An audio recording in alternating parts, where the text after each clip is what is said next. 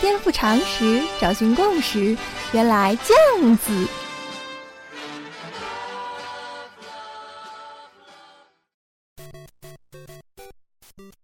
颠覆常识，找寻共识，欢迎收听《练脑脱口秀》，原来这样子。今天我们要聊的呢是同性恋，但是在开聊之前，许光头想要先回应一下网友们的留言与批评啊。有人说呢，原来这样子模仿了某某思维啊，哎，这个真是冤枉啊！原来这样子怎么会模仿某某思维呢？分明是综合模仿了某某奇谈、某某相对论、某某有话说、某某八分钟，当然了，也包括某某思维。你要单单说我模仿了其中一个，那不是只能证明你眼界太窄了吗？啊，我们古人说呀，读书要能够读书得尖啊，尖是什么呀？就是一行字和一行字之间的缝隙啊。真正会读书的人，除了能够看到白纸黑字印出来的内容，还要能够看到别人看不到的东西，作者没有写出来的东西。所以啊，你要是能听出许光头说了什么，不算本事；要是能听出许光头没说什么，哎，那才算是本事呢。再说了，稍微学一点现代文学理论，你就会知道，一个文本在诞生之后就和作者没有关系了。你怎么解读是你的事情。换句话说，你从原来这样子里面听到了什么，不证明许光头是什么呀，而是证明了你是什么，跟照镜子似的。所以啊，要是听的实在是那么不开心，算许光头求你了，好不好？就别听了嘛。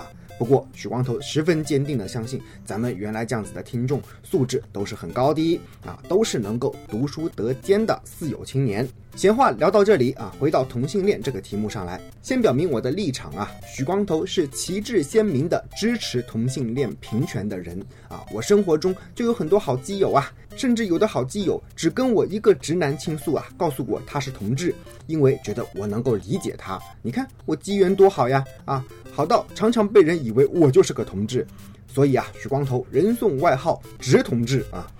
其实呢，同性恋这个问题跟现代文论的精髓也是一样的啊。你怎么看同性恋，跟同性恋本身没有半毛钱关系啊，也改变不了人家的天性，人家该怎么同性恋还怎么同性恋。而当你怎么看待同性恋的时候，只能说明你是一个什么样的人。如果同性恋可以被消灭的话，古今中外历史上多少啊反同性恋的手法呀，什么都试过了，怎么同性恋还没有被连根拔掉呢？断背山都看过了吧？无论你在精神上还是肉体上怎样的折磨同性恋者，人都被你打死了，请问有用吗？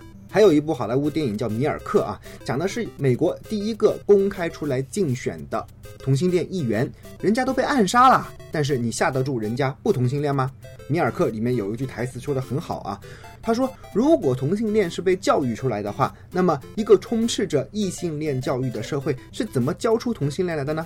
哎，这个说不通的嘛，对吧？同性恋根本就是天生的，不可改变的。有的人会说呀，不对呀，我就见过有的异性恋也跟同性恋上床啊，而且我听说过有些同性的好色之徒，只要看上了谁，可以把人家掰弯呢。你看，这里我们就产生了关于同性恋的第一个逻辑误区啊，我称之为先天误区。同性恋是先天的，这几乎已经是生物学界的共识了，不需要争论了啊。因为动物学家发现，许多动物之间也存在同性恋了，这就代表了它不是一种人类社会的文化，而是大自然的造化嘛。尤其是在整个的动物界啊，雄性的同性恋比率通常都高过雌性，人也不例外嘛。那么，为什么我们常常听说谁谁谁被掰弯了呢？因为我们误会了两个概念，一个叫做同性恋，一个叫做同性性行为。同性恋是天生的，同性性行为则是后天的。同性恋是先天喜欢同性，同性性行为呢，则是具有性能力的人都可以尝试的一种行为啊。这样说起来有点绕啊，举两个例子吧，比如说古希腊人讲爱情这个观念啊。就是专门指的同性之间的感情，而且专指师生之间的同性感情。因为古希腊人有一个奇怪的想法啊，就是说你要先在肉体上服从我，然后才能在精神上服从我，这样我才能教你知识呀。于是他们在读书之余就互相娱乐一下嘛。至于说我们中国的读书人呢，那玩同性性行为更是玩出花来了。古代的读书人，但凡有点条件啊，都会配一个书童。书童白天伺候少爷读书，晚上少爷有需要的时候，大家就捡个肥皂嘛。啊，尤其是在进京赶考，一路上那是高唱的《菊花台》啊，“菊花残，满地伤，你的笑容已泛黄。”哎呦，真是想到都有觉得有点痛啊。日本人好学不学，把这个也学去了。日本有一本奇书，叫做《江户四十八首》啊，里面也是有大量的男女混合运动，甚是蔚为大观呐。你说这些读书人是不是同性恋呢？当然不是嘛，他们只是有同性性行为的人，到了该娶妻生子的时候，照娶不误的。但是不知道从什么时候开始啊，人们的心中就被植入了一个概念，就是认为啊，只要发生了同性性行为的，就叫同性恋。然后你只准和同性发生性行为。哎，许光头查了一些资料啊，发现这个观念大概还是和基督教有关系，因为原教旨的基督教是明确禁止同性恋的。圣经的立位记里面说呀，男人和男人同寝，像与妇女同寝一样，两人都做了可憎的事，必须处死，他们要自行承担丧命的血债。话说到这个份上，感觉是没有辩驳的余地了嘛。所以啊，这个思潮最先在欧洲兴起，然后一步步传到了全世界，包括进入中国。从民国的很多文献来看啊，那个时候的很多文人写的文章，已经渐渐将同性恋斥责为一种不文明的行为了。甚至有这样的读者来信啊，说由于同性勾搭自己的丈夫，搞得自己家破人亡，所以我们应该万众一心反对同性恋。哎，你想想看，当时是不是很有趣啊？有些传统的读书人可能还养着个书童呢，但是同时就有了一批人开始反对同性恋了。换句话说，哎，这绝对是外来势力啊！这是我们说的第一个关于同性恋的逻辑误区啊，请大家先把同性恋和同性性行为区分开来。即便你很介意跟同性发生性行为，但是恋上一个同性发生柏拉图式的恋爱，那总是很正常的，对吧？好比说，许光头从来也不敢打包票，说自己一定没有机会成为同性恋。有时候看到实在太帅的男性，心里难免也会小鹿乱撞一下，发生一种爱慕之情啊，这有什么不正常的呢？啊，你爱的人，无论同性异性，不代表你就要跟他嗯那什么，对吧？所以啊，如果非要问许光头的性取向，我觉得应该这样界定自己啊，我是一个异性恋啊。目前只与异性发生过性行为，但不知道什么时候有可能爱上同性。暂时在情感上不接受同性性行为的人，这样说感觉就比较完整一点了嘛。当然了，严格意义上还可以说得更细一点啊。那么，关于同性恋的第二个逻辑误区是什么呢？我称之为天才误区，就是现在有一些所谓的支持同性恋的人啊，动不动就说同性恋有好多天才的。像什么设计师啦、艺术家啦、运动员啦，他们好优秀的，你们不要歧视他们嘛。这样说有问题吗？当然有问题了。因为当你提到同性恋的时候，眼睛只盯着这群人中比较成功的一小撮，但是这个群体很庞大的，好不好？难道只有优秀的同性恋者才应该被尊重、应该平权吗？那么还有大量不那么优秀，甚至生活在社会底层的同性恋者，你置他们于何地呢？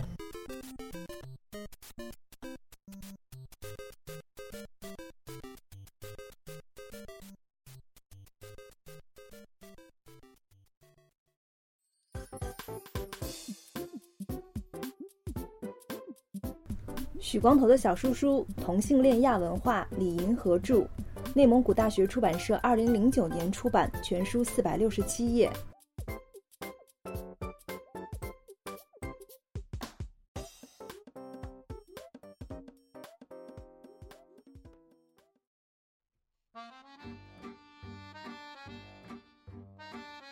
以下是广告时间。原来这样子，从策划到看书到写稿到录音到剪辑到上传。全都由许光头一个人完成，没错，我就是一个人在战斗。如果你觉得每周三一次的节目不过瘾，可以关注“原来酱子”的微信公号。打开微信，在添加好友中搜索 “h u i k e i h k”，看到一个光头就是本尊啦。许光头会每晚发送一条语音，分享生活中的点滴心得，让我们积跬步至千里，慢慢来比较快。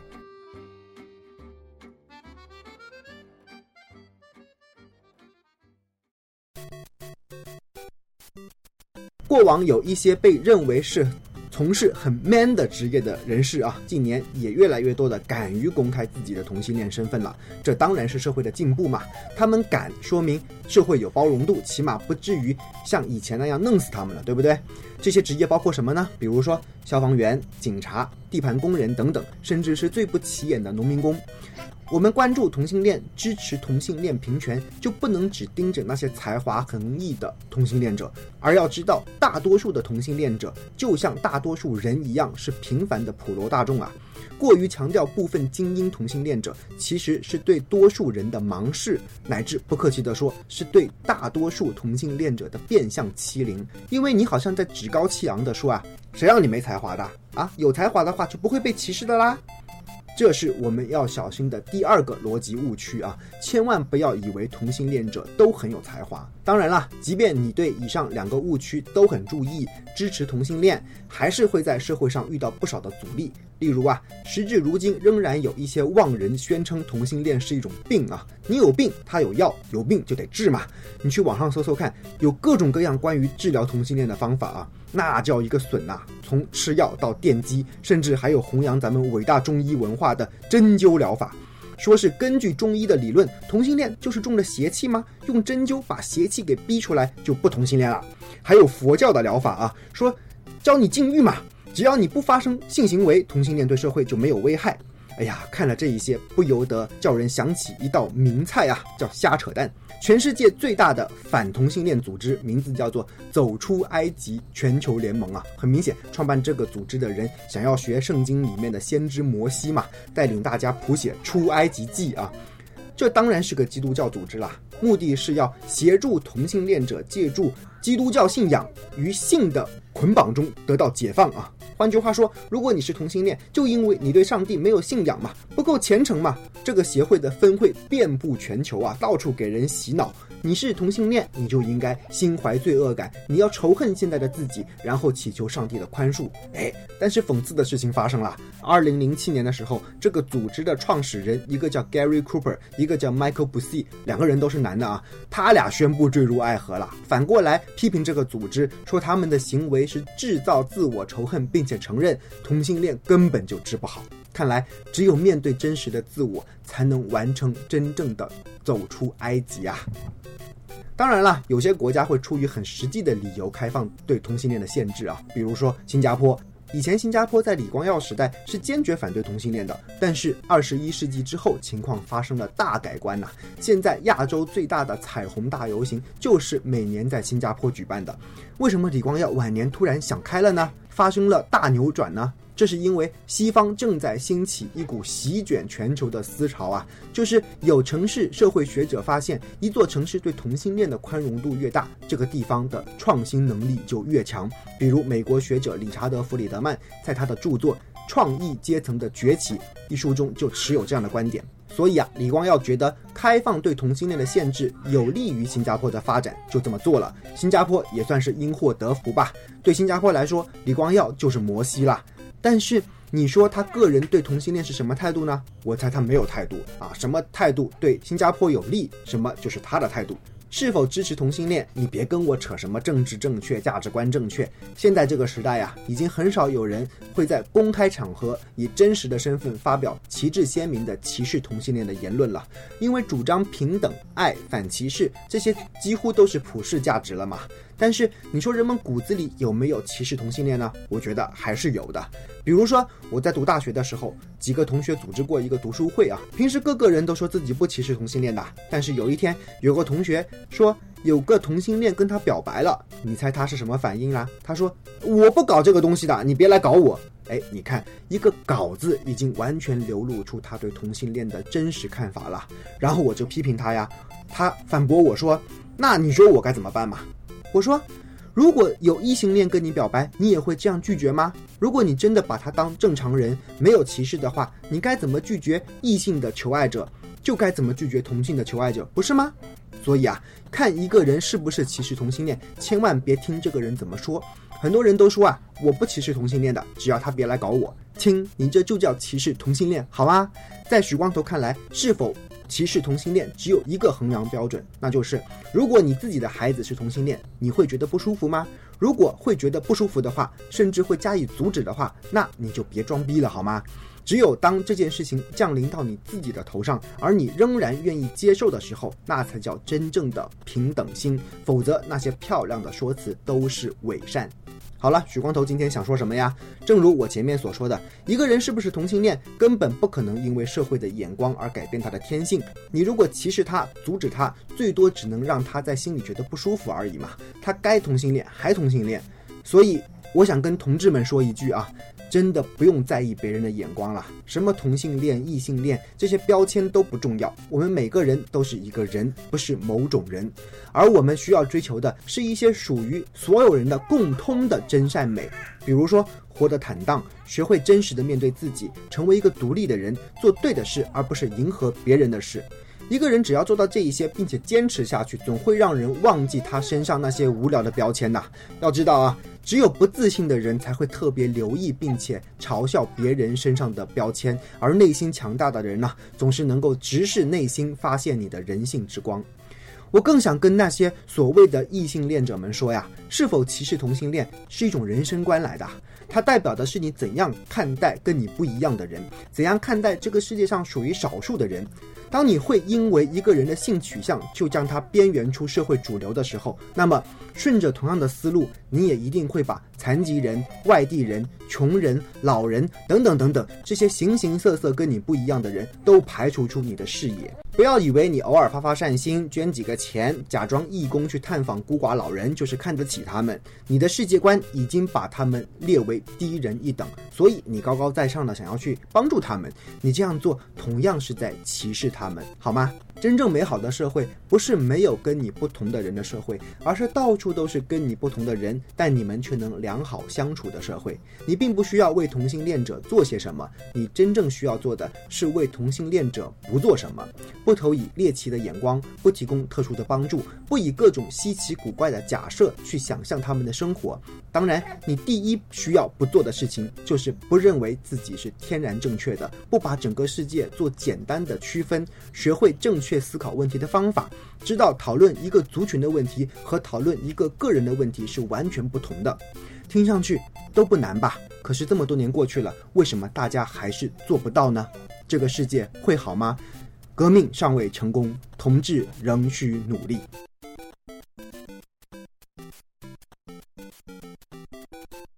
来，许光头，你造吗？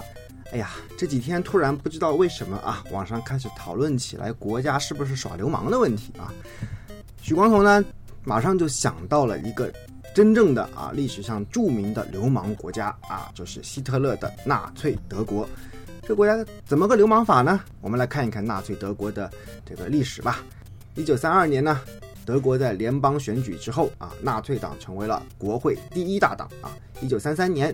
二月呢，发生了著名的国会纵火案，哎呀，纳粹就说这个是共产党干的啊，所以就抓捕了四千多名的德国共产党。你要干革命啊，不能够只干坏事儿啊，啊，还得这个有群众基础啊。所以呢，一九三三年，德国这个希特勒就推行了第一条减少失业法令，方法很简单嘛，就是把这个所有的失业人都硬塞到每个岗位里面去啊，不发工资也行，但是呢。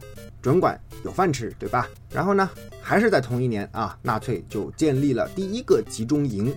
国家要解决经济问题吗？解决经济问题怎么办呢？那就把有钱人的钱大家来抢一抢嘛，分一分嘛，对吧？国家有困难的时候，你们这有钱人得得为国家做贡献呢。谁最有钱呢？犹太人最有钱嘛，对不对？一九三四年的时候，哎，总统的职位就被废除了，全部都转移到了总理名下啊。希特勒这个时候就兼任了国家元首和政府首脑，成为元首兼帝国总理。一九三六年呢，希特勒和日本签署了反共产国际协定啊，又和意大利的墨索里尼签订了互不侵犯条约，于是就成了轴心国啊。一九三八年，希特勒就开进了奥地利。受到当地民众的热烈欢迎呐，因为希特勒就是奥地利人嘛。一九三九年，希特勒就在全国推行了义务兵役制啊，你找不到工作没有关系啊，可以当兵，国家养着你。同年呢，希特勒就吞并了波兰。一九四零年，希特勒下令进攻法国卢森堡，荷兰和比利时。一九四一年，德国撕毁了苏德互不侵犯条约，对苏联宣战。哎呀，当时的德国民众看了以上的种种，幸福地说：“看到祖国这么流氓，俺就放心呀。”然后呢？然后的所有都已经成为历史了，咱就不细说了，哈，咱们下期再见。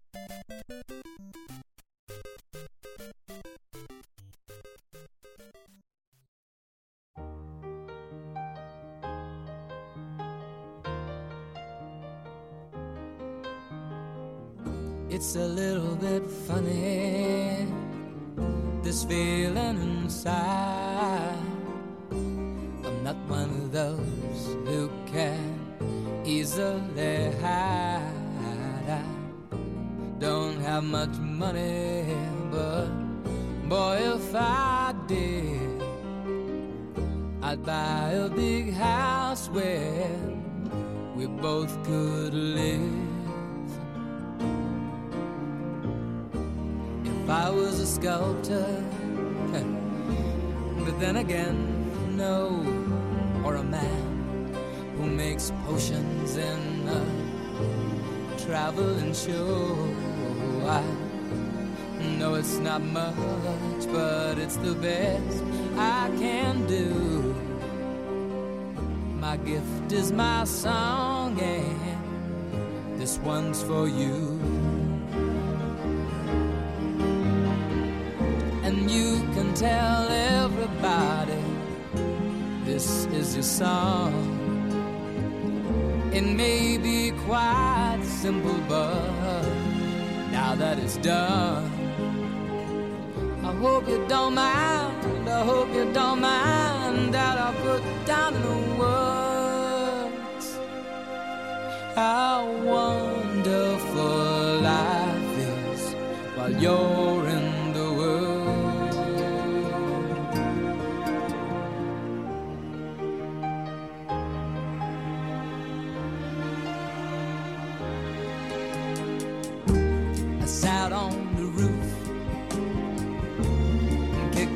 the moss. Well, a few of the verses, well, they've got me quite cross. But the sun's been quite kind while I wrote this song. It's for people like you that keep it turned on. So excuse me for getting, these things I do. You see, I've forgotten if they're green or they're blue.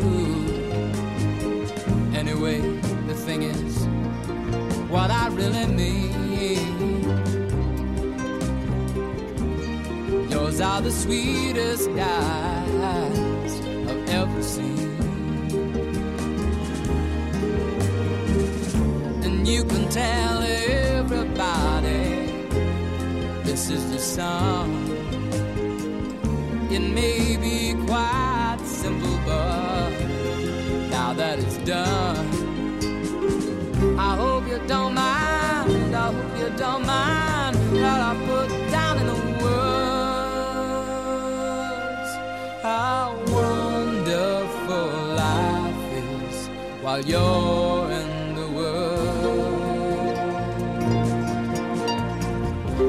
you don't mind.